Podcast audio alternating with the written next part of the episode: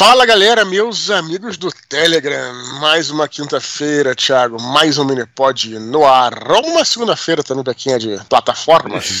É, é verdade. Spotify e outros, né, cara? Fala, Dudu, beleza, meu querido? Cara, e hoje trouxemos mais um convidado, né, Dudu? Exatamente, o nosso que queridíssimo, legal. queridíssimo Bernardo Stamato, né, cara? Dispensa apresentações, mas eu vou apresentá-lo aqui. Além de ser um autor muito querido, né, que já tem alguns livros no mercado, ele também é o host do canal Mochileiros do Multiverso, um canal, cara, que é uma, uma joia rara para quem gosta de escrever, para quem curte escrever. A gente vai falar mais até sobre tudo. Mas fala, Bernardo, seja bem-vindo aí, cara. Dá um alô pra gente aí. Senhoras e senhores, uma honra imensurável estar aqui com o Dudu e com o Thiago. Prazer, sou Stamato, sou autor da saga A Era do Abismo, tem dois livros publicados e terá o terceiro na Bienal do Rio de Janeiro em setembro. E como o Dudu também anunciou, host dos Mochileiros do Multiverso, aonde inclusive eu analisei em detalhes, quase que no nível microscópico, os livros do Dudu. Eu tenho alguns é, vídeos sobre legal. Santo Guerreiro e também sobre o, o X do Éden. Lá tem alguns. E eu não gravei ainda do novo livro, do, do Vento Norte, porque eu estou lendo ainda. Mas é o livro da vez da leitura. Então, assim que eu concluir, eu vou com certeza também postar conteúdo a respeito lá. Em relação a essa parte, né, cara, é, eu acho que o Bernardo ele é quase que um avatar. Não um avatar, porque tem várias pessoas que fazem isso, mas como é que a gente precisa, a gente tem que aprender com ele, a gente faz isso também, mas como é que a gente precisa compartilhar, né, cara, nossas experiências e dos autores, né, cara, ler e propagar aquilo que você você gosta também, não é porque só porque o cara é autor brasileiro, tá? porque você curte, né, a história, tudo, dá espaço para outras pessoas, para os colegas. Então o Bernardo, ele, ele é quase que um avatar nesse sentido aí, um dos caras mais generosos que eu conheço na web. E, e cara, mas nesse momento aqui, depois a gente vai falar mais sobre a tua vida, obra e, e tudo mais, mas nesse momento eu queria, como aqui é, é, mais literatura, que é livro, eu queria que você falasse um pouco sobre essa tua saga, que você já falou aqui, né, já, já veio outra vez aqui, tem um áudio só do Bernardo, procure na lupinha aí, Bernardo Stamato, que é áudio que ele fala sobre a Era do Abismo, mas fala um pouco sobre a saga e principalmente sobre esse livro que vai sair agora em setembro. Agora não, né, em setembro. A Era do Abismo é sobre um mundo em que a guerra do paraíso e o abismo chegou ao final e quem venceu foi o abismo. Então é um mundo sem proteção, é um mundo sem expectativas, mas que ainda há alguns que lutam pelo que é certo, mesmo sem nenhuma esperança. Os livros publicados são A Era do Abismo, O Torneio dos Campeões, que é aquela aventura de um grupo de mercenários que vão desafiar um torneio, cada um deles com motivo pessoal, para querer vencer esse torneio. E tem também o segundo livro, que é Crônicas do Éden, que é um livro de contos, que são novos personagens, novos cenários, novos desafios no mesmo universo. E em setembro lança a Era do Abismo Alvorada Sombria, que é um prelúdio do primeiro livro e conta a origem desses personagens do Torneio dos Campeões antes deles de todos eles se reunirem, né, pelo menos. Então vai ser assim um livro que vai se aprofundar tanto nos personagens como também no universo em si. Você sabe que quando eu jogava Werewolf, Lobisomem Apocalipse, não posso nem falar que o Thiago detesta o jogo. Ah, não, não detesto, não detesto. Tô zoando, tô brincando contigo. eu só acho que não é lobisomem, cara. Nossa. Não, mas, mas o lance do, do Werewolf, né, que é o, o livro do, do Tio Vampire, né, o Werewolf, lá do, da White Wolf, né, é. do World of Darkness, tinha uma coisa que eu achava interessante, das várias, né, mas essa coisa que esse clima que eu acho que tem os livros do, do Bernardo é que é essa coisa de que uh, a Wyrm, né, que eles chamavam mal uhum. e tudo, dominava o, o, praticamente o mundo inteiro, né? Então você era um herói, né, que lutava uma guerra que estava praticamente perdida. Uhum. E aí que fazia sentido o heroísmo, né? Porque você ser herói quando tá tudo bem, não, exato, exato. É moleza, né? Uhum. Então assim, e aí o Garulf, ele tinha esse clima muito interessante, né? Tudo e, e, e, e essa era a cara do punk gótico, né? Que era uhum. Corrupção as ruas né, com crimes. Lembra, Thiago? A gente já falou hum, bastante animal, sobre é. isso, né? Interessante. Mas fala aí, Bernardo. Então aí você Deixa eu perguntar só uma coisa, Sim. Dudu, sobre a série dele, cara. Sim. Eu entendi, assim, é, o primeiro livro ele se passa ao se torneio de campeões. Esse livro que tu vai lançar agora em setembro, ele é no passado, então. Tu vai voltar Sim, no tempo. É um... Ah, que legal, cara. Um Adoro isso, cara. Um prequel, um prelúdio, que inclusive, talvez, eu não tenha percebido enquanto escrevia, mas talvez quem tenha senhado essa ideia em mim foi o próprio Dudu, né? Porque no Anjo da Morte, ele também conta um, a história dos anjos nos anos 90, né? Sendo que o primeiro livro já é depois. Então, quem sabe sabe, não foi o, a culpa, a culpa então é do expor, né?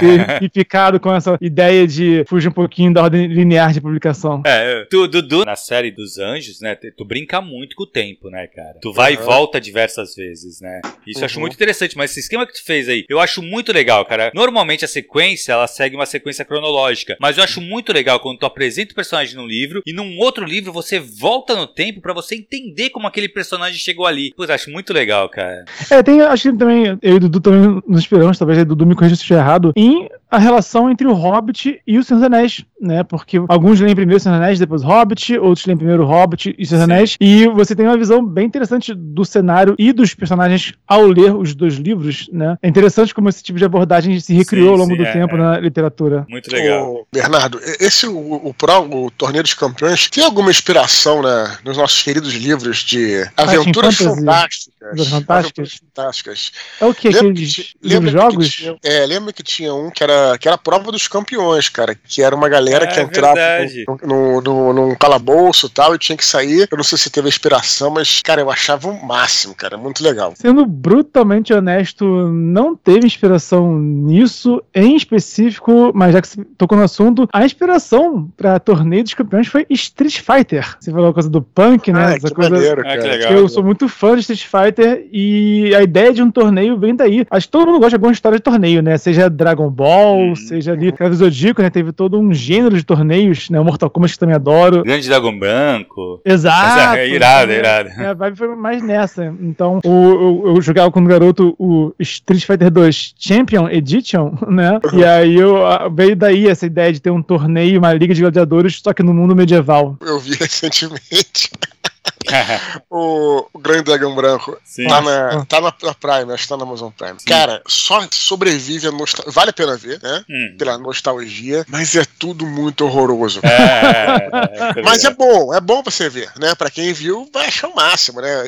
Vai achar engraçado, vale a pena rever. É diferente do que a gente tava falando no outro programa, acho que foi o anterior, Thiago, sobre o milagre é, veio do espaço, né? Que aquele filme dos. A gente não tá falando isso no programa anterior, acho que sim. Sobre os ETzinhos, né? Sobre os discos voadores sim, e tal. Sim, sim. Esse é, é, um bom filme, é um filme de comédia e tal, infantil, então sobrevive bem, tem umas sacadas bacanas hum. e tal. O próprio nome, né? É Batteries Not Included, né? Que era uma brincadeira que tinha um cara que era um pouco. Ele tinha um problema mental lá, porque tinha tomado muita porrada, ele era um ex-jogador, é, ex-boxer, então ele repetia as coisas que tinham no comercial e tal. Então até essas sacadas são interessantes. É um bom filme. Agora, meu irmão, Grande Dragão Branco é um horror, maluco. Um horror. Atuações sofríveis, um plot assim, desgraçado, sabe, cara?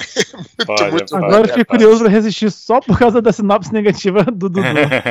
cara, curioso. É, não, é muito ruim, mas é bom, né, nesse sentido, né? Cara, é engraçado, a gente tá muito RPG hoje, né? Mas tu falou de Street Fighter, cara, eu joguei muito RPG de Street Fighter, cara. E ah, é, é, muito, por incrível que pareça, é muito bom, cara. É, o, o, o universo, o cenário não é legal, porque, não sei, é muito bobo o cenário, né? Então, assim, os mestres que eu jogava, eles alteravam o cenário todo, uhum. mas o sistema de regras, cara, de combate, cara, era muito, sem sacanagem, cara, era muito, muito, muito bom, cara. Ele é derivado do, do Watch Wolf, não é? Era, era. Inclusive, é. eu não sei se ainda tem, mas tinha um site que pegou o, esse sistema do Street Fighter, um site brasileiro, e deu continuidade. Até Olha na época legal. do Street 4, tinha ali aqueles, aqueles personagens do, do 4, né? A Juri, né? O Abel. É, a... Legal. Então, assim, curioso, como nós brasileiros, às vezes, quando a gente gosta de uma Foda, coisa, a gente exato, mantém isso é, vivo, é, é, é. mesmo depois que os outros já largaram já.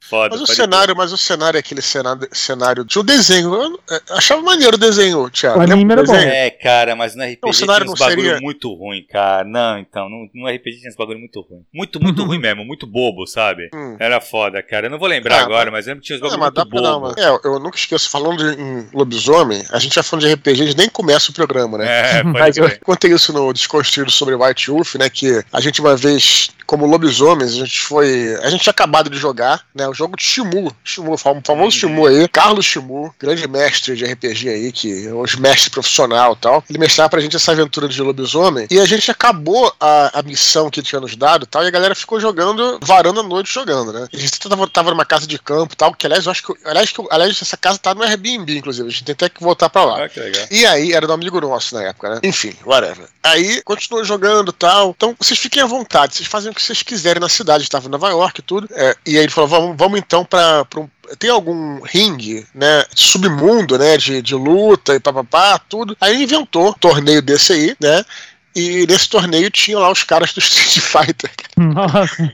E aí o amigo nosso, era um, como é que é? Um, um aquele das sombras, como é que é o nome? É, um, um que era um lobo, aquele que fica, um lobo preto, assim, que é dos Balcãs. Como é que é o nome, Thiago? Não faço ideia que era o Shadow, enfim. Shadow Lords. Shadow Lords, que era mais sinistro, lembra, cara? Uhum, sim, sim. E, sim. Aí, e aí, eles, aí ele enfrentou lá o Sagat, tudo, enfim. Foi uma, uma zoeira muito boa. Mas, Bernardo, seja bem-vindo aí, cara. Encerrando o programa aqui, a gente vai falar mais com você sobre os seus projetos aqui. Mas vamos, vamos seguindo, Thiago. O que mais vamos temos de sequência, aí, cara? cara? Cara, falta pouco pra encerrar o financiamento da, da sexta edição da, da Histórias Extraordinárias, né? Que a gente recebeu o Mário semana passada aqui. Exatamente. Então, lembrar a galera aí que, pô, tem vai lá, corre, que senão depois já era, né, cara? E você vai perder uma coleção que você. É. é, é uma coleção que você. Eu acho que você precisa ter, e insisto, não falo isso por jabá, por realmente eu acredito no projeto. Então, fica aí, né, galera? Lembrete, né? Tem agora poucos dias para encerrar, você ainda pode catarse.me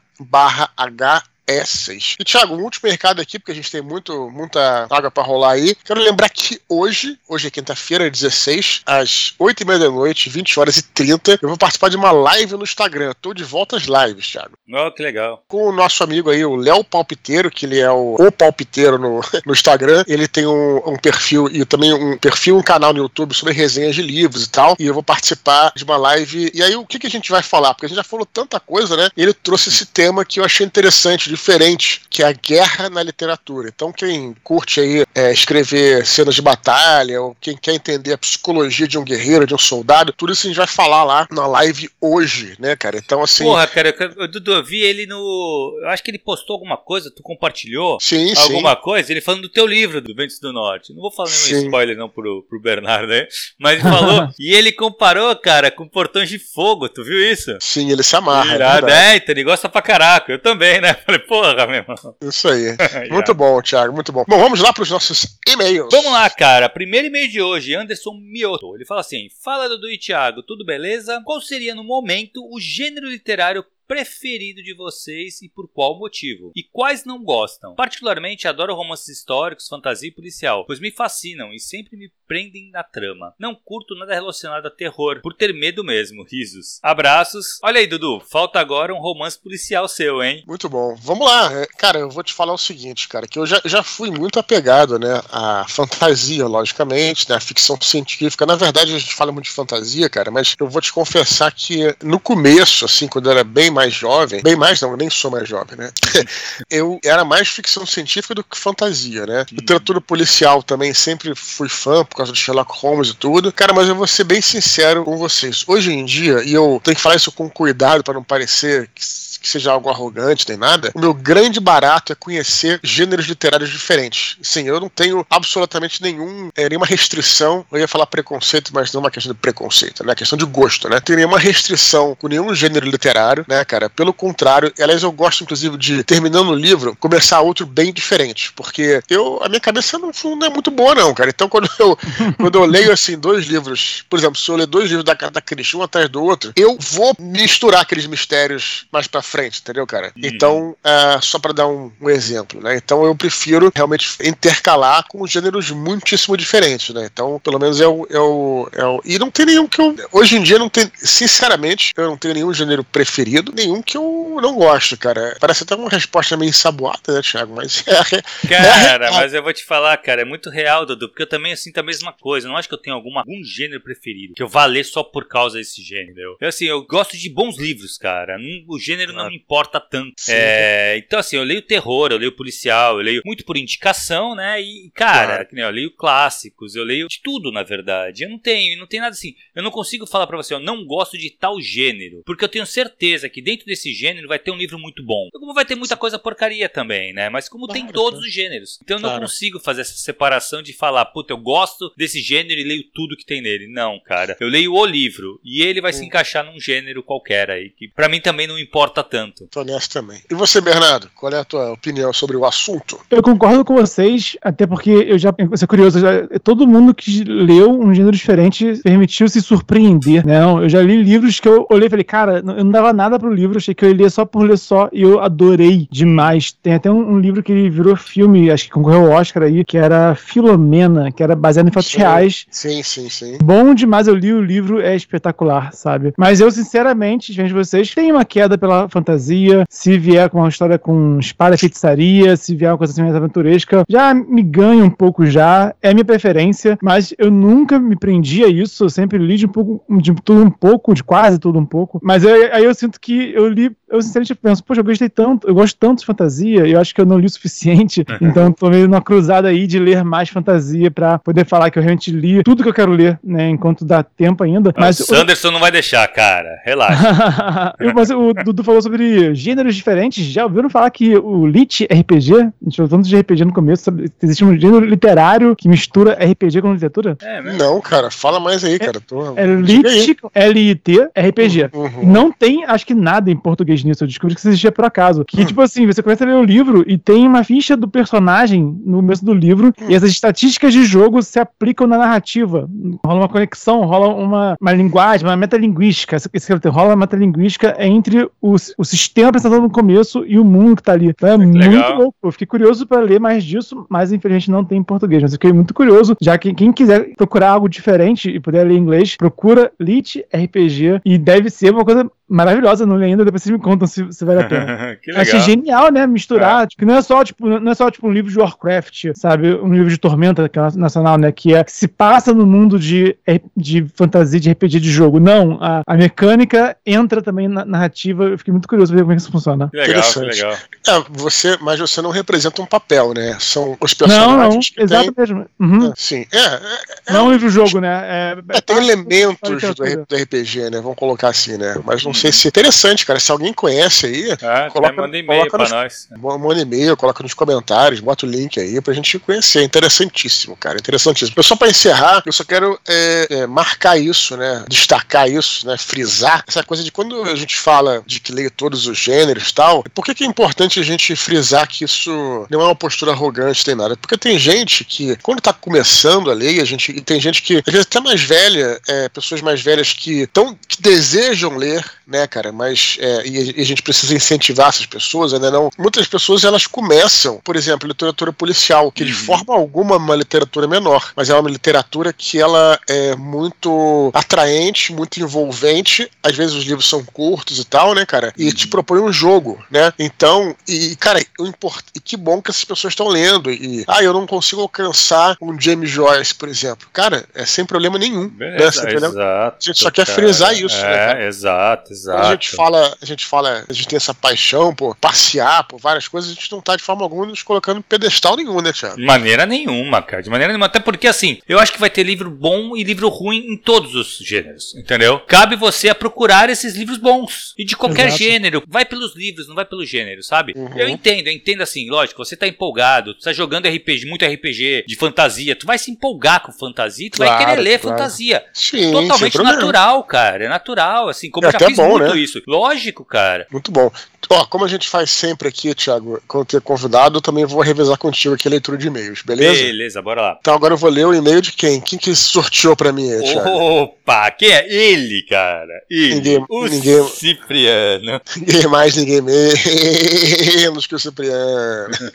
Vamos lá, então Cipriano ele fala o seguinte: Olá, ouvintes. Olá, Dudu e Thiago. Como vocês estão? Gostaria de comentar sobre uma iniciativa muito nobre que aconteceu na escola da minha sobrinha, de 7 anos. Houve um evento no qual os alunos tinham descrever uma historinha e fazer um desenho sobre o tema. E pagando o valor, teria um trabalho impresso com direito a três livros de capa dura. No dia da entrega foi realizada uma tarde de autógrafos com as famílias. Torço para que mais escolas tenham essa visão, principalmente nesta faixa etária. Tudo de bom e até. O que você acha dessa iniciativa, cara? Cara, o que eu acho, cara, quando eu li esse e-mail, Dudu, eu fiquei chocado, velho. Porque é minha esposa dá aula, né? E ela tá com um projeto esse ano exatamente isso, cara. Uhum. Mas não é pra essa faixa etária, é pessoal mais velho, é ensino fundamental, é o nono ano, não sei quantos anos eles têm. Mas uhum. é o uhum. nono ano, é o pessoal que tá saindo do, do ensino fundamental e indo pro médio. Uhum. E ela vai fazer exatamente isso, cara. A galera vai produzir um texto e eles vão fazer um livro, vai ter noite de, de autógrafo, tudo isso, cara. Vai produzir, uhum. vai imprimir, caramba. Eu acho, cara, esse tipo de coisa eu acho que faz toda a diferença para formar leitor também. Claro, claro. Não é só, sabe assim, não é só trazer a vontade de escrever, porque alguns ali vão fazer só porque é, uma, é um trabalho uhum. da escola. Alguns Sim. talvez desperte realmente aquele interesse. Pô, gostei de escrever, gostei de ver meu nome ali no livro, eu quero fazer mais isso. Provavelmente um ou outro vai despertar, mas eu acho que isso, cara, vai despertar também o leitor que tem na galera, entendeu? Porque uhum. assim, isso é uma coisa que não acontece muito na escola, né? Pô, tu lembra das tuas aulas de redação? Tu chegou a ler alguma redação de algum amigo teu? Sabe, eu não lembro ah, disso, cara. Não cara. lembro. Não, então, eu não lembro de ter lido, sabe? Nesse caso, vai ter um livro, então tu vai ver a redação, a produção textual dos teus amigos também. Sim. Entendeu? Não, Isso é legal, e, né? Olha, eu vou te dizer que aconteceu algo parecido comigo, mas eu já era macaco um pouco mais velho, que foi na faculdade. Vocês sabem minha história, eu já falei aqui, mas vou fazer a ligação aqui que vocês vão lembrar. É o, o meu primeiro, a minha jornada literária, minha primeira peça literária publicada foi na faculdade. Né, teve um concurso lá de contos e poemas, né? Contos e poesias. E aí eu submeti o, o conto, chegou, eu ganhei o segundo lugar nesse, nesse concurso e é, imprimiram, né? Um livro e, e ficou vendendo lá na, na banca da faculdade. Não, nada era nada, mas teve sessão de autógrafo, teve tudo. O livro era é, um livro bem simples, inclusive aquele papel de jornal, né? Aquela folha pulp, né? Polpa, né? Que a gente fala, tudo. Mas, cara, foi assim um belo do incentivo, né? Pra eu começar minha carreira de escritor. Pra você ter uma ideia, né? Como é que essas coisas são importantes. Eu lembrei também, cara, do Ricardo Herdi, cara, ele falando que a filha dele, né? Ela, eu não lembro se isso foi no Canadá ou se já era nos Estados Unidos. E quando você compra umas bonecas lá, né? É, as bonecas têm uma coleção de bonecas e cada boneca tem um livro, acompanha um livro, claro, um livro simples e tal, com a história da boneca, tudo. Quer dizer, então já é uma coisa que vai incentivando essa a leitura, né, uhum. a própria literatura, tudo. Então, bem interessante aí, cara. Muito o legal. Bernardo, o que você acha aí, cara? Acho excelente. Inclusive, teve isso na escola da minha filha no final Olha. do ano passado. Olha que legal, cara. Então foi muito bacana. Foi, juntaram inglês com publicação, então ela escreveu uma historinha em inglês com a professora auxiliou esse trabalho e a minha filha já jogou na minha cara já que ela publicou o primeiro livro dela mais nova do que eu.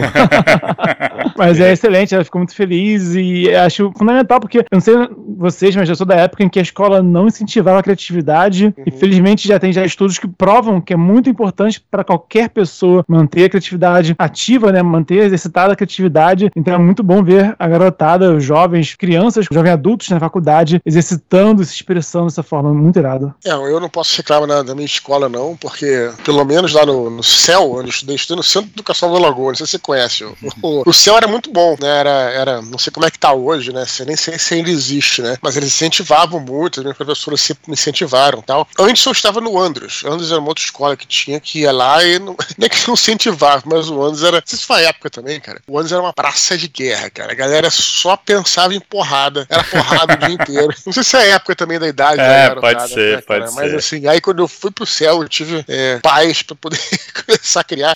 Aí conheci Foi pro André, céu e teve assim, paz, Dudu, é isso? É, céu com L, né?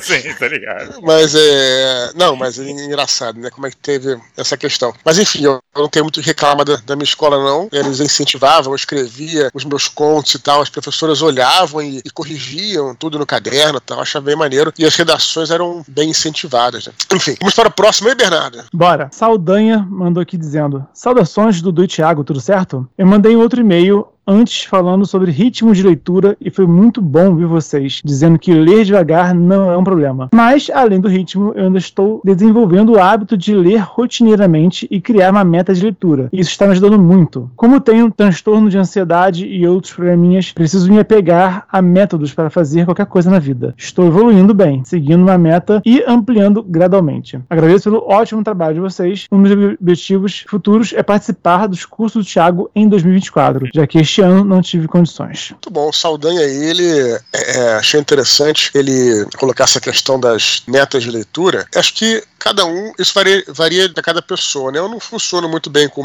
com metas de leitura, nem com, com enfim, com com esses objetivos e tal, mas o importante é você encontrar não uma meta, mas um método para você se concentrar hum. para ler e para escrever para quem escreve, né? Isso é, eu acho bem importante. Por exemplo, eu ouvi dizer que tem gente que para ler precisa deixar o celular num outro cômodo, sabe? Eu já sou o contrário. Eu me canso de fazer uma atividade por muito tempo e preciso dar uma parada para fazer alguma outra coisa, sabe? Tipo, talvez isso tenha surgido porque desde criança eu fui ensinado, né, nesse, eu esqueci o nome desse método de estudo, que você estuda 50 minutos e para 10, né? Pomodoro. É, Pomodoro. É o Pomodoro que faz isso? O Pomodoro uhum. acho que é 35, uhum. ah. coisa assim. É, tem versões do Pomodoro, né? Já foi já adaptado. É, whatever, mas é por aí, né? Então eu, eu funciono muito bem assim, né? Porque às vezes você tem. Já falou disso aqui, né, Thiago? Já falou do método Pomodoro. Uhum. Às vezes você tem. A cabeça fica fervilhando e você fala, não, não vou, eu vou esperar, né? Dar esse tempo, nesse tempo, pelos 10 minutos eu faço tudo que eu tenho que fazer e depois volto, né? Então, pra mim, funciona assim. Quando uma atividade muito longa, eu acabo é, realmente, particularmente, me cansando, é bom dar um tempinho e volto, sabe? Mas isso aí varia de cada pessoa, entendeu, cara? Se ele é, precisa ter essa meta de leitura e tentar ler de forma rotineira, cara, se é o jeito que funciona para ele, eu acho totalmente válido, né, Thiago? Não, então, Dudu, eu acho que sim, eu tô contigo, assim, eu acho que, putz, uma meta, eu acho que funciona para algumas pessoas, é, é, muito difícil, isso é, realmente é muito pessoal, né, Dudu? Eu, particularmente, eu gosto de, eu, te, eu sempre tenho que ler, então assim, uhum. eu tenho que ler todo dia, eu tenho que ler alguma coisa, isso aí, uhum. e como, graças a Deus eu tenho uma leitura crítica para fazer, eu tenho a, a, o clube de leitura, então eu tenho sempre coisas para ler, mas assim, se eu fico sem ler nada, eu me sinto, sabe, um dia que eu não li nada, eu fico uhum. meio, tá faltando alguma coisa, quando eu vou dormir, eu falo, cara, tá faltando alguma coisa, mas ao mesmo tempo eu já tive esse, por causa das leituras críticas, eu já me forcei a ler, então eu já coloquei assim, puta, pra eu conseguir entregar esse parecer pro cara, eu vou ter que ler cinco capítulos por dia, cara, isso me fez muito mal, uhum. então eu sei quê, que cara? eu não funciono assim, porque, cara, eu fico, é uma ansiedade, cara, porque eu preciso ler aquilo, então eu começo a ficar cansado e tal, é. não dá, e eu sou meio que nem você nesse ponto, eu preciso dar umas pausas, então eu tô lendo, Sim. eu leio um capítulo, cara, normalmente tem um livro, lógico, capítulos muito curtos não, mas um capítulo médio, eu leio um capítulo, pauso, vou tomar uma água, volto, leio outro capítulo, entendeu? É porque nós, seres humanos normais, na verdade não normais, mas assim, anormais, mas a gente assim, tem um raciocínio é médio, né, cara? Porque hum. tem gente que tem raciocínio muito rápido, que consegue ler aquilo e refletir, porque quando tá lendo, né? Conforme vai lendo. É porque a literatura, eu tenho essa opinião, ela não é tão somente a leitura, ela também é, é importante que você reflita sobre aquilo. Claro, mesmo que seja um livro do leitor, é a participação do leitor na leitura, Dudu. Isso. Exatamente, tem que ter isso. Então nesse ponto, é, ficar forçando assim, eu me lembro que eu, eu conseguia ter essas metas de leitura quando eu lia para a faculdade, mas aí eu tinha que ler aquele, aqueles textos todos lá, enfim, e me lembro de praticamente nada, porque é foi exato, é isso. eu depois de um mês eu esqueci. Agora você, é, ele fala aqui, né? Ah, eu leio devagar e tudo, mas é isso mesmo, né? Você vai ler conforme a sua vai acompanhando a sua reflexão, eu acho. Claro, e outra coisa, eu acho que já tinha falado isso pra ele, que até manda, né? Já, já, que já. não é um problema, não é, mas nem tem que ser um problema ler devagar, cara. Uhum. Sabe? Faz, tem que ler ah. no seu ritmo. O problema é não ler. Aí eu, eu encaro é, como um problema, entendeu? Mas... Não adianta você, você ler rápido e você é, não exato, lembrar do que você é, leu. Exatamente, cara. Qual a função dessa leitura, né? É, Rápida. E para que que você lê? Também tem esse, isso, uhum. essa, essa questão, né? O porquê que você lê. Você lê para adquirir conhecimento, você lê pelo prazer da leitura. Se for pelo prazer da leitura, aí que não tem que ter velocidade mesmo, cara. Porque você tem que degustar o livro, degustar cada página, sabe? E aí é no teu tempo, cara. Sem eu esse estresse. Eu ia falar mais alguma coisa, mas deixa o Bernardo falar para eu não hum. dominar o programa aqui. Fala, Bernardo. eu concordo totalmente com vocês. Eu também tenho esse exato problema que o Cabelo falou. De tipo, por exemplo, eu pego o livro e folheio ele e penso, poxa, se eu ler três capítulos por dia, eu termino ele em tantos dias. Se eu fizer isso, eu me saboto e eu Exato. não consigo manter. E aí frustra, né? Porque eu, eu tenho um cagosto também que, tipo, eu disse que eu quero ler três por dia. Aí, só que eu sinto que eu não vou ter tempo de ler esses três, aí eu não leio nada. Mas, hum. poxa, se eu lesse, tipo, meio capítulo, seria um progresso. Exato, é, exatamente. Então eu tenho esse, tenho esse caguete, me saboto. O que tem me ajudado, tem já, é o terceiro ano que eu tô fazendo isso agora, em que eu registro as minhas leituras. Então, uhum. todo mês eu boto. Eu li em janeiro, eu li tal, aí um conto, um livro, um livro de RPG, um quadrinho, né? Mas eu vou sempre registrando o que, que eu tô lendo por mês. E isso me fez muito bem. Eu comecei agora, esse ano, também a registrar tudo que eu escrevi também em janeiro e vou manter também em fevereiro. É, então, em vez de ficar pensando, né, é, no pra frente, que isso gera ansiedade, eu tenho registrado o que eu já fiz para ver o meu progresso e uhum. isso me motiva mais a continuar o, a manter o ritmo do que ficar estipulando o que vem para frente, que aí tem feito reverso. Sim. É, já pensei, já pensei em fazer esses registros, cara, de, de que, que, que eu tô lendo e tal. Mas eu fico pensando, e incentivo o Bernardo você continuar e tal, né? Mas é, eu fico pensando, por que, que eu já li é, é, daqui pra trás, né? Tipo assim, eu mais novo, né? Pô, se isso vai se perder totalmente. Que agora, Thiago, a gente já tá mais, mais pra lá do que pra cá, a verdade Sim, é essa. Né? Exatamente, já foi da. Metade já foi, né? Já tô quase fechando o caixão ali. então, assim, é, eu, eu, eu, cara, eu prefiro, entendeu? É, é, eu acho maneiríssima essa iniciativa do, do Bernardo, mas eu fico pensando, pô, cara, mas aí, moçada, da onde eu tô já, sabe? Seria interessante. Fica aí a dica, se tem alguém 12, 13 anos que tá nos escutando, faça isso, cara. Ah, mas eu faço isso. isso de 2021 pra cá. o que eu li antes, eu não lembro, assim. Mas você é eu... é jovem, Bernardo. Você é jovem. ah, olha, agora eu fiquei exagerado. não, mas vou falar uma coisa, cara. Eu também não tenho esse costume. E eu não sei se isso funcionaria para mim, sabia? Exato, é Porque, um cara, eu, é, eu criaria uma pressão de que eu preciso registrar e eu tenho Sim. sérios problemas de produção. Entendeu? Assim, eu tenho. Pô, se eu tenho que escrever um artigo, cara, aquilo vira um caos para mim. Aquilo uhum. aluga um apartamento na minha cabeça que enquanto eu não escrever o diabo do artigo, eu não durmo. É, vira paz, uma obrigação, sabe? né? Vira Exato. E aí vira uma obrigação que eu sei que não vai me fazer uhum. bem. Uhum. Entendeu? É. é, eu só queria complementar, já que o Bernardo já falou aí, de que essa leitura, cara, eu, eu assim, vejo que tem gente que ouve todo mundo falar sobre uma determinada coisa, por exemplo, um filme e tal, e ah, vou assistir o filme, vou assistir a série que tá todo mundo, todo mundo falando e tal. Filme sério você consegue maratonar. Cara, esse negócio de maratonar livro, né? É, é lógico que você é, maratonar no sentido que você pode pegar de todos os livros, por exemplo, do Game of Thrones e ler, ler direto, mas você lê por maratonar, né? Pra dizer que você leu. É. Então, não funciona assim com a, com a literatura, cara. Nessa mesma história, nessa mesma época do Game of Thrones, que tinha a série, tudo, todo mundo tava lendo os livros, eu acho foda ler, não tô falando nada disso, mas eu achava muito escroto, cara. O nego pegava os é. livros e lia porque tinha que ler para dizer que aconteceu coisa no episódio. Eu achava muito caído isso, cara. É, para com isso, né, cara? É, cara, tipo, bem, bem escroto isso. Engraçado, cara. esse é o tipo de coisa também que eu não. É muito difícil de eu fazer, sabe? Se eu pegar uma série que já tem vários livros, uhum. é muito difícil eu ler eles na sequência. Ler assim, vou ler não, um depois do outro. Eu não tô falando disso, não, nem disso de na sequência. Tô falando ler para, para, para poder um falar. Sim, para sim, dar sim. um check, é, é. para dizer que sim, leu. Sim, sim, sim, sim. É disso que eu tô falando, entendeu? Mas é engraçado. O único, a única série que eu li um atrás do outro, todos os livros, sem pausar e sem intercalar nada no meio, foi o Harry Potter, cara. Uhum. Engraçado, né? O Senhor dos Anéis eu não conto porque é, é, é, três livros, só que eu li a, aquela edição. E funcionou fazer isso com o Harry Potter? Funcionou, cara. Não, bom, só, não, só, funcionou, cara, mas foi uma necessidade. Eu não uhum. consegui intercalar nada. Eu queria ler o próximo livro. Queria ler o próximo livro. Por isso que isso eu acho tão bem? bom a série. Se deu bem porque já tinha lançado todos, então, né? Já, já, já. já. É. Eu fui ler, eu fui ler mais velho, cara, e adorei. O bagulho é pra criança, mas eu achei animal. Muito legal, cara. Excelente.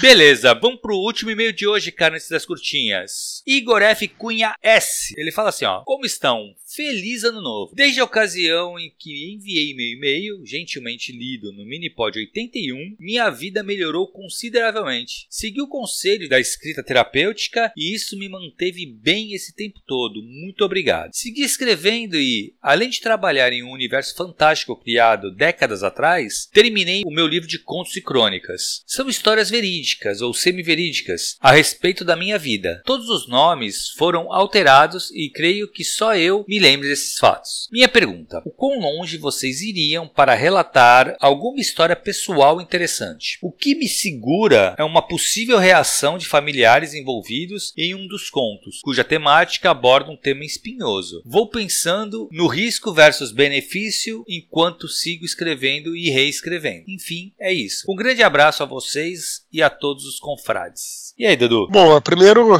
é, feliz ano novo, né, pro Igor. É. É, eu quero aproveitar para dizer que a gente lê todos os e-mails, né, cara? É por isso que demora. Então, assim, hum. até feliz ano novo, o cara deve ter mandado isso em janeiro, né? É, provavelmente. A gente tá aqui na metade de fevereiro, já quase, uhum. quase março, na metade de fevereiro. Até pedimos desculpas a galera que a gente demora, né? Não esmoreçam. E nem acha que a gente vai esquecer de vocês. Né? A gente vai sempre ler todos. Então, assim, é, só para deixar isso bem claro, a gente fala sempre aqui, né, Thiago, isso aí, né? A gente recebeu já um e-mail semelhante a esse, eu não sei se era do próprio Igor, se era de outra pessoa, desculpa, não vou lembrar de todo mundo aqui. Mas assim, é, bom, primeiro, legal, né? Primeiro, já falei primeiro várias vezes. Em segundo lugar, feliz de saber que a gente tá ajudando o Igor e tal. Cara, sobre essa parada de você escrever um livro e envolver familiares e tal, e não sei se o cara, se ele pode, sei lá, mudar os nomes, né, cara? Eu não entendo isso. É tão comum você fazer, né, mudar os nomes das pessoas para transformar em personagens e tal, colocar uma ficção num detalhe ou no outro. Isso é completamente normal. Eu, sei lá, percebo às vezes que a galera tem umas. E claro, escrevam sempre a gente que a gente vai responder com o maior carinho, mas a galera tem umas inseguranças assim que são, acho que fáceis de. Não sei se fáceis, porque é caso a caso, né? É, simples assim de você desenrolar, sabe, cara? É muito comum você fazer isso, né? Mudar os, os nomes hum. e, e aí ninguém vai saber que é aquela pessoa, que é outra. Exato. O que você acha? Faz sentido? Cara, eu acho que faz sentido. E outra coisa, Igor, que você tem que pensar é. O Humberto Eco falava uma coisa que é muito verdade, né? Que tudo que você bota no papel, ele deixa de ser verdade. Ele passa a ser hum. papel. Ele passa a ser. Se você fez um conto literatura. daquilo, ele passa a literatura. Ele passa a ser. Se você escrever um conto, por mais que você tenha vivido aquilo, ele vira um conto, ele vira uma ficção. Por quê? Porque uhum. é a sua visão sobre aquilo que aconteceu. E você está colocando personagens ali, por mais que você esteja relatando basicamente o que aconteceu mesmo, mas são personagens, porque as palavras que vão sair da boca desse personagem não foram exatamente as palavras que saíram, que foram faladas na, no evento que você. Claro, lógico. Entendeu? Então, assim, tudo aquilo ali vira personagem porque ele passa pelo teu filtro. Isso é muito, muito semiótica, né? O Humberto Eco estudava muito isso. E ele fala: qualquer representação na literatura já é personagem, porque já tem um viés, já tem uma. Quem tá contando conta também, né? Assim, Sim. o narrador ele importa. Então o narrador tem a visão. Então, assim, é a sua visão sobre aquilo. Eu acho que não tem muito limite, não. Quando eu li isso agora, me veio muito em mente o próprio Kerouac, sabe? Que para mim é um grande escritor, foi um, é uma grande referência para mim. E, cara, ele basicamente ele vivia as aventuras dele pela, pela, pelos Estados Unidos. Ele voltou, o On the Road foi isso, pelo menos, né? Ele fez as viagens dele lá, de cruzou de costa a costa. Cara, quando ele voltou para casa, ele sentou e escreveu o livro dele direto, assim, uhum. contando essas histórias. Só que, claro, você lê aquilo, você sabe que, pô, com certeza ele aumentou um pouco aqui, o ele não vai lembrar alguma coisa aqui. Exato, sabe? Ele colocou uma coisa a mais, ele deu uma, uma floreada a mais num personagem, o que é natural. Pra história fazer sentido e comover o leitor, você vai ter que florear um, um ponto, vai ter que. A gente vê muito isso em biografias no cinema, né? E o cara, uhum. pô, mas isso não foi bem assim. Não foi, mas não tem que ser, porque se fosse a realidade, não teria graça, entendeu? Não tanta graça, pelo menos, né? Sim, então, só. acho que é bem isso. Comentário já, já básico aqui, Thiago, é, de Jabá, né? Você falou isso, eu lembrei do, do, do Homo Invicto, o primeiro livro, né? Uhum. Que tem os acontecimentos, tem as cartas trocadas entre o Eusébio e Helena, né? Sim, sim. E aí tem uma hora que é, o, o Jorge, ele, ele descrevendo, mas a partir do que o Jorge teria contado para ela, tá numa estalagem em Cesareia Marítima, numa cidade. Ele descreve essa estalagem que da janela conseguia ver o templo de Afrodite, se eu não me engano. Tinha lá uma estátua com o nariz quebrado. E aí depois, o, na carta, o Eusébio, que morava em Cesareia, falou que, ah, dei uma de explorador, eu fui lá ver o templo e tal, e realmente o nariz estava quebrado. Ele fala assim pra, pra Helena, e eu brincando com isso né, na narrativa, lógico, né? Uhum. Fala assim, cara, como é que ele lembra disso? Sabe, cara? tipo, é quase que impossível de lembrar desses detalhes, né? Então é um pouco uma brincadeira nesse sentido que você está falando. Não dá é, para você Exato. lembrar e ele contar para Helena e Helena, sabe, tipo, isso aí é aquilo chamou atenção porque ele esperava que não, é estranho, entendeu, cara? De você uhum. lembrar tanto detalhe, né? exato, né? Se, se, espera que na ficção do livro a Helena vá inventar uns, uns detalhes, porque não dá pro uhum. cara, o cara contar tudo, você tá entendendo? E é isso. Só pra, só pra ilustrar um pouquinho, né? Tá é exatamente isso. Fala, Bernardo, e tu aí, o que, que você acha, cara? Manda ver aí ou não manda ver? É, inclusive, comentando, é, não existe isso, tipo, vou te contar a história do exato jeito que foi. Não é assim que o nosso cérebro memoriza. Nosso cérebro tem filtros, então a gente lembra mais das emoções que a gente sentiu claro. do que de fato aconteceu, tá? Então isso é um ponto. E no caso do Igor, eu acho que seria uma boa ideia, talvez. Aí, lógico, né? Ele que decide, ele que segue o coração dele, mas mudar o nome dos personagens. E é só isso, sabe? Que aí ele não ofende ninguém, né? Ninguém vai poder chegar e falar, ai, você me difamou, você me caluniou, ninguém vai poder é, ter uma acusação do tipo para ele. E ele fala o que ele quiser, porque são pseudônimos, são uhum. personagens, né? Então acho que trocar o nome aí seria um, um, jeito de garantir que ninguém se magoe com ele, que ninguém pare de falar com ele na ceia de Natal. Excelente. Beleza, Dudu. Vamos pras curtinhas, cara? Bora, vamos nessa. Primeira curtinha de hoje, Matheus Bono pergunta qual filme ou série escolheríamos para ganhar uma adaptação literária e qual autor gostaríamos que escrevesse a obra. Porra, difícil, hein? Caralho, difícil porque isso aí é o inverso do que é a gente inverso, espera. Exato, é coisa. Toda pergunta, qual livro você quer que vire é, filme? É, exato. Para qual filme ou série você quer que vire livro, né, cara? Cara, não sei. É, é, é, olha, eu fico curioso, eu vou aqui improvisar. Como seria um livro do Madman, cara? É, é interessante porque seria muito difícil, porque é uma série muito psicológica, né? Sim. E como é que eu fico pensando, né? Claro que o livro também tem a facilidade de explorar o lado psicológico. E como é que seria essa visão? Como é que Mas seria... ela é muito imagética também, né, Dudu? Pois é, cara, pois é, pois é. Imagina o desafio, cara. É. Ia ser sempre uma. Ia ser uma coisa diferente, enfim. Eu achei, acharia um desafio interessante. Não sei quem poderia escrever, não me veio nada à mente. Vocês têm alguma, alguma série aí que vocês acham que. Thiago, você. Cara, eu tô pensando aqui, eu acho que assim, eu acho que, uma, que é uma série que eu gosto muito, que eu acho que viraria um bom livro até. Primeira temporada do True Detective. É verdade. Sim. Eu acho que ela é, já é tá bem literária, mas ela tem essa coisa também de ser muito imagética. As imagens ali falam muito. Então, seria uma coisa é, difícil de se contar, né, cara? Quem poderia contar essa história Putz, cara, é difícil também, viu? Eu acho que o King, o Stephen King, olha lá, seria um cara que poderia contar, até pelos personagens serem bem densos, a história ter um quê meio sobrenatural, se é ou não é, né? Eu acho pois que é. Stephen King seria um bom autor para isso. Bernardo.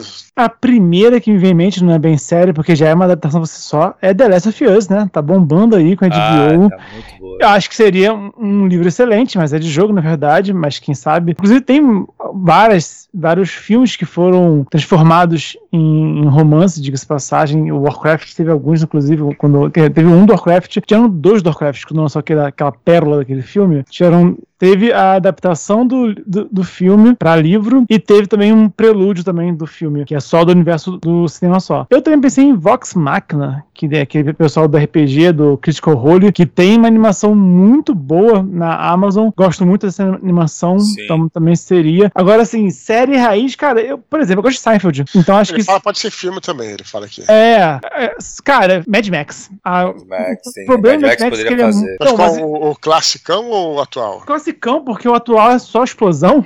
e ia ser muito chato querendo 30 formas de explosão de livro. É, é esse que, mas esse que é o ponto, né? Mad Max, é, como se fala, né? é muito magético. É muito bom de uhum. assistir. É, exato. Então, para fazer um livro de Mad Max, eu, eu apostaria, tá? Num romance pós-apocalíptico Mad Max, tá? Mas acho que teria uma vibe bem diferente dos filmes. Então, uhum. mas eu, eu leria. Eu acho que tem potencial pra caramba. É, pode crer, bem legal. É, você falou desse filme do Warcraft, né, cara? É Warcraft, não tem que teve um filme isso, lá. Isso, Que foi uma bomba, parece, né? Pô, foi o Street Fighter 2 filme da nossa geração. a gente teve Street Fighter 2 nos 90 com Van Damme, que você inclusive citou, Sim, né? No Grande Dragão Branco. Ele teve uma fase aí difícil, né? Nos 90. E aí, atualizando nossa, nosso check-in de filmes de bosta de, de, de, videogame, veio Warcraft aí uns, uns 20 anos depois. É, o, eu vou colocar aqui nos comentários, né? E se eu, se eu esquecer, me lembre ou me ajudem, coloque aí. Cara, a, a, resenha do Nerdão sobre o filme do Warcraft. Vocês já viram, cara? Do o Solano? Nerdão é o personagem do Solano. Você Solano, nunca viu, não, sim, Thiago? Sim. Não nunca vi, viu? não vi, não vi ele falando. Caralho, meu irmão, eu vou, assim, que acabar aqui a nossa gravação, vou te mandar. É um negócio, assim, que é muito engraçado. Tá aqui nos comentários aqui. cara, vejam essa parada, cara. É muito, muito engraçado, cara. Enfim, fica aí o filme do Warcraft. O Nerdão gostou, por sinal. Beleza, cara. A última curtinha, Guilherme Queiroz diz que está tentando escrever uma história há muito tempo e afirma que tem boas ideias, mas está com dificuldades de definir o plot, isto é, o conflito central, e nos pede dicas para criar um conflito interessante. Cara, eu acho que é, tem histórias que começam assim, né, cara? É, começam com o famoso e se, né, cara? O hum. grande conflito. E se a Terra fosse invadida por alienígenas, por exemplo? Então você tem um conflito central, né? É, homens versus alienígenas e tal. Por outro lado, você também tem histórias que são mais intimistas e o conflito ele é dentro da pessoa, né? Então a primeira coisa que eu acho que é, é, às vezes as pessoas, a gente, muita, muitos de nós assim que escrevemos fantasia, ficção científica, literatura de, desse tipo, a gente às vezes pensa que o grande conflito precisa ser isso, né? Algo que ameace o mundo, né? E não necessariamente. Né? A gente fala muito sobre o Dalton Webb, né? Que o primeiro que é, é uma aula exato, de conflito, exato. que o primeiro, o primeiro, é, o, piloto, piloto né? Webb, que é um filminho, ele é até maior inclusive que os outros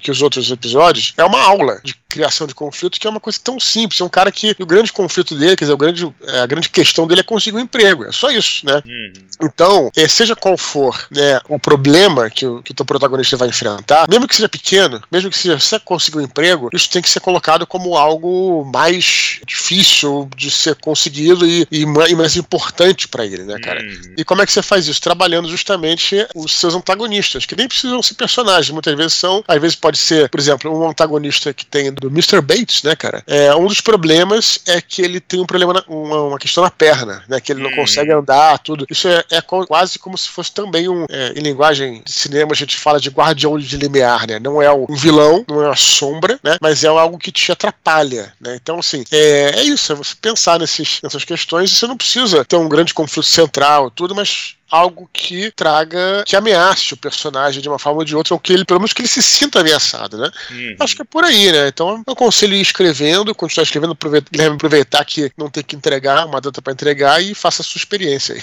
Exato. E tem, pra encerrar, quer dizer, a minha, né? Eu já ainda dá tempo, se ele quiser, curso do Thiago Cabelo. Dá tempo ainda Boa, tem, cara, dá, cara, na verdade, assim, eu estou com. Na verdade, eu fiz. Abri 20 vagas, né? A gente uhum. tem mais uma que provavelmente vai entrar para quem for pro concurso de Sim. Que vai ter a meia bolsa lá. Uhum. Mas, cara, ainda cabe, mas um ou dois, se quiser, eu consigo encaixar, sabe? Não Sim. fica muito mais, não. Mas Começa os 20 março, né? previstos já estão. Começa agora em março. E o cara aprende isso. Esse jabá totalmente. Já, já, já. Pensei agora. Espontâneo, espontâneo. É, e aprende isso no teu curso. Aprende, porque é o seguinte: na verdade, lá no curso eu vou falar que o conflito ele é muito importante pro, pra girar a história. Porque a história só caminha se uhum. tiver coisas que dificultam o protagonista a conseguir o que ele quer. E uhum. isso é o conflito, né? Mas, cara, pelo que ele escreveu aqui, eu acho que ele pode partir do, do personagem, uhum. entendeu? E o que foi que tu falou também, né? Tu falou exatamente isso, que assim, é, toda a história, não importa se vai cair, se a história, se, se a, os alienígenas estão invadindo a Terra, porque uhum. isso é o, é o macro. A gente vai se interessar pelo micro, a gente vai se interessar o que vai fazer o teu protagonista em relação a isso. Claro, isso. Então, isso, o claro. personagem, você, se você partir do personagem, provavelmente, se você já tem boas ideias e tal, você partindo do personagem, você vai achar os conflitos dele e como ele vai enfrentar esses conflitos para resolvê-los, né? Então, eu acho que pode ser uma, uma saída para quem tá com problema para criar um plot, criar um conflito, parte do personagem, sai do personagem, cria esse personagem bem, pensa bem nele, como é que ele é, o que, que qual a função dele no teu mundo, sabe? O que, que ele faz, que isso vai gerar os problemas que ele vai ter que vencer. E aí daí vai nascer o conflito. Bernardo, algo a acrescentar aí pro nosso amigo Guilherme Queiroz? Achei excelente o que vocês falaram. Eu acho que tem. Isso é muito do gosto do escritor. No final das contas, qual que é o conflito que nós gostaríamos de ler, sabe? Isso, isso é uma. Acho que é, se perguntar isso é um, também um, ajuda bastante no começo. Eu bastante gosto de conflitos a moda antiga, simplesmente um antagonista que tem que ser derrotado de uma forma ou de outra, né? Gosto disso. Dependendo, assim, não sei qual é a história que o Guilherme tá escrevendo. Mas esse antagonista não tem que ser tipo um vilão. Pode ser só um rival, por exemplo. Ah, ele quer vencer um concurso. Então tem esse outro cara que tá competindo com ele. Os dois têm uma vaga só, né? Que nem o cabelo que tem uma vaga só no curso dele. Fiquem espertos, né? Então, mas eu também gosto muito quando o conflito é interno. Se for possível botar um conflito do personagem com ele mesmo, o que é como interpreta, inclusive, Rock Balboa, hum. que na, na, realidade o Apollo Creed nunca foi o vilão, né? O Apollo Creed é. nunca foi assim, um, ele era um antagonista no sentido de que ele era um obstáculo a ser superado. Mas uhum. Rock era muito sobre a estrada e sobre ver o que realmente importa. Então, é um bom filme que trabalha bem o antagonista externo, como o Paulo Creed, mas também o Rock contra ele mesmo também. Então, são dois pontos assim a serem em consideração. Os dois são muito bons, mas é claro, fica ao gosto do Guilherme. Pô, Rock Balboa, a gente pode até fazer um áudio assim, até um desconstruindo sobre a série da Thiago um barato. Cara, com certeza. Cara, mas eu vou te falar, eu tô devendo, cara. Eu não assisti os últimos filmes. O que Creed isso, nem o. Nem, nem eu. É, eu não assisti, cara. Não, vou te falar, o Creed, é, eu assisti todos, tá? O Creed tá colocando como série do rock, né? O primeiro é bom, infelizmente o segundo é ruim, cara. É mesmo. Infelizmente é ruim o segundo, cara. É, é, eu digo isso com maior tristeza, porque eu gosto muito da série e tal. É, o personagem é muito foda, né, cara? Aquele com o. Que é com o russo, né? Com o. O Drago. O segundo é com o Drago, né?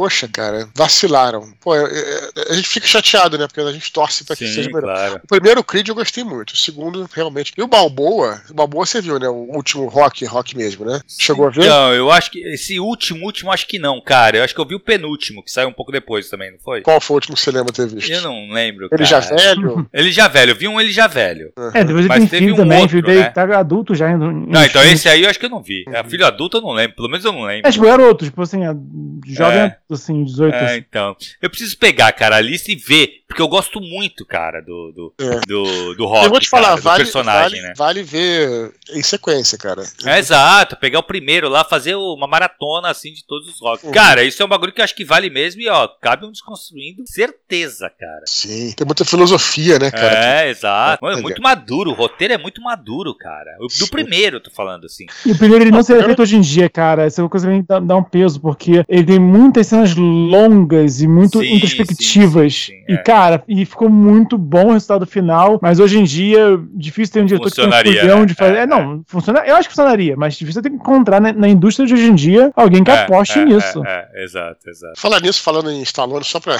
complementar aqui, esse fim de semana eu vi O Samaritano. Vocês viram esse filme, cara, do, da Amazon Prime? Chegaram a ver? Não, eu vi já. Eu já vi o pra ver assim, mas nunca cliquei pra ver, não. O Samaritano. pois é, cara, gostei, tá? Mas assim, é um filme muito anos 80, cara. É um roteiro, é, assim, é, roteiro pronto. Se você quer, você que, né? Eu tô falando isso porque o Bernardo falou, pô, um filme antigo hoje em dia não funcionaria, né? Então você quer entender o que, que era um roteiro, um filme clássico dos anos 80, assista O Samaritano, um filme simplesinho, né? Da história de um, um super-herói, né? Não tem, é, vamos colocar assim, nenhum. Não, não se mostra nenhum mundo de super-heróis e tal. Uma história simples, né? Que eram dois heróis, né? Irmãos, que, sei lá, uns 20, 30 anos atrás, eles eram vigilantes, só que um era do bem e outro do mal, se enfrentaram, o cara que era do bem, é, os dois morreram, parece e tal, e aí o garoto descobre, uh, o Stallone descobre, descobre, né, não vou dar nenhum spoiler, que ele era o, o samaritano, né, que tinha sobrevivido e ficou aposentado tudo, cara, é bem ah, que legal. filmão, assim, tipo de sessão da tarde, sabe, tipo aquele bem clássico que os bandidos é, moram numa, numa usina abandonada, sabe aquilo? Sim, até, sim, sim, até isso tem, Thiago, até isso tem.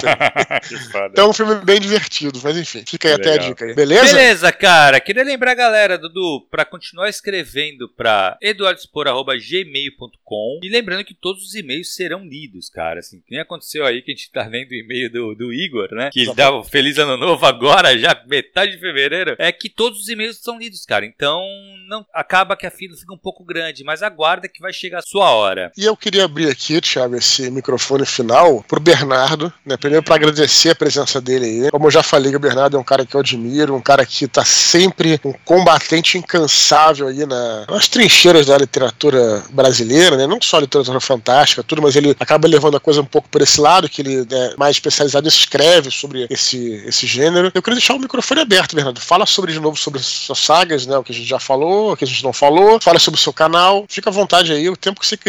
Manda abraço aí. Primeiramente, muito obrigado ao Dudu e ao Thiago. É uma honra estar aqui com vocês e também papiando com essa galera épica também que acompanha o Dudu no Telegram e nas redes sociais. E eu sou Stamato, como falei, eu tenho esses dois livros de fantasia sombria que a gente falou no começo, desse mundo que é um quase apocalipse, né? É um fim meio que certo, mas que ainda tem aquela que luta até o final. Mas tem que aproveitar que vai ter mais publicações também além desse ano. Vai ter também, provavelmente ano que vem, um livro de horror psicológico. Então, eu recomendo, inclusive, eu recomendo a todo mundo escrever de gêneros diferentes. Eu lembro, inclusive, que eu já li um conto do Dudu de horror cósmico, bem interessante, ambientado no Rio de Janeiro. Saiu ah, no jornal. Sim, é sim, muito o, boa. Como é que é o nome? O, ah, uma coisa. O, o Rei do Mar, né? O é, o Horror Vem do Mar, a Loucura Vem do Mar. Sim, muito interessante. Então, é sempre bom autores estarem também intercalando, né, para manter, né, a, as mãos que escrevem bem, é, fugir da ferrugem,